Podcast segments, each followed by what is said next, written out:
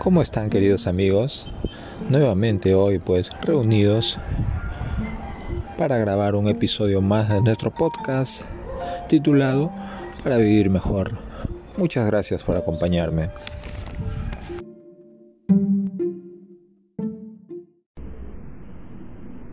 ¿Cómo están queridos amigos? Bueno pues muchas gracias por acompañarme en una nueva conversación, ¿no?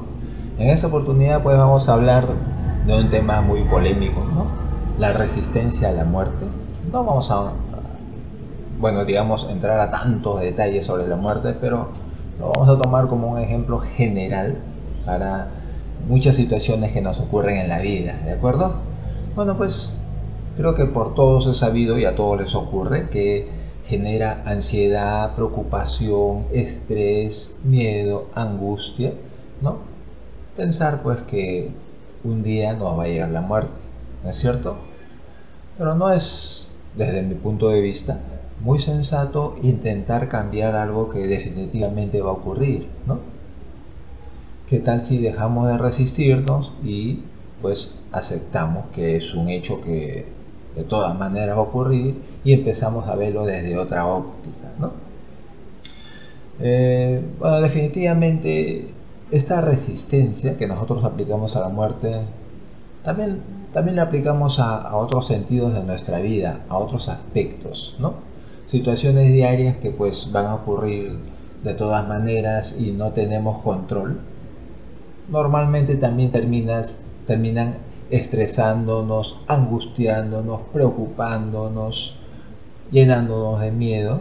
Entonces, si generalizamos eso, pues nos damos cuenta que tenemos una actitud de resistencia a cada una de las cosas que ocurren en nuestra vida, ¿no es cierto? Hemos llegado a esa conclusión. Y bueno, ¿y qué tal si ahora pues llegamos a entender que la razón ¿no? de por qué nos sentimos o reaccionamos de tal manera es porque nos hemos acostumbrado a, a ponerle resistencia a todo, ¿no? Que finalmente es un desgaste de energía, ¿no? Empecemos pues a entender de ahora en adelante, ¿no?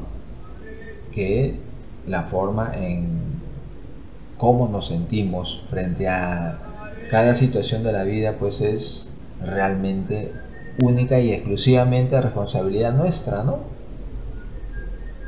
Esa es una forma de ver las cosas. Si lo vemos de esa manera, pues de alguna forma habremos crecido pero hay una mejor forma de ver las cosas, ¿no?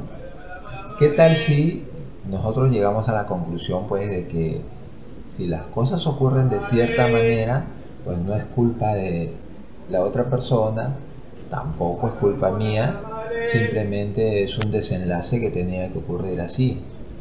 Viéndolo de esa manera, pues realmente habremos crecido mucho más, ¿ok? Definitivamente ahí estaremos dando de alguna forma muestras de sabiduría.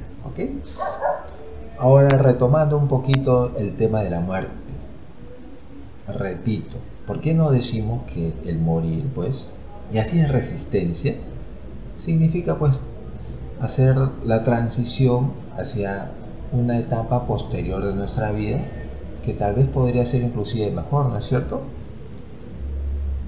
Empecemos pues a cambiar ese afán que tenemos de querer que las cosas funcionen como nosotros queremos, ¿no?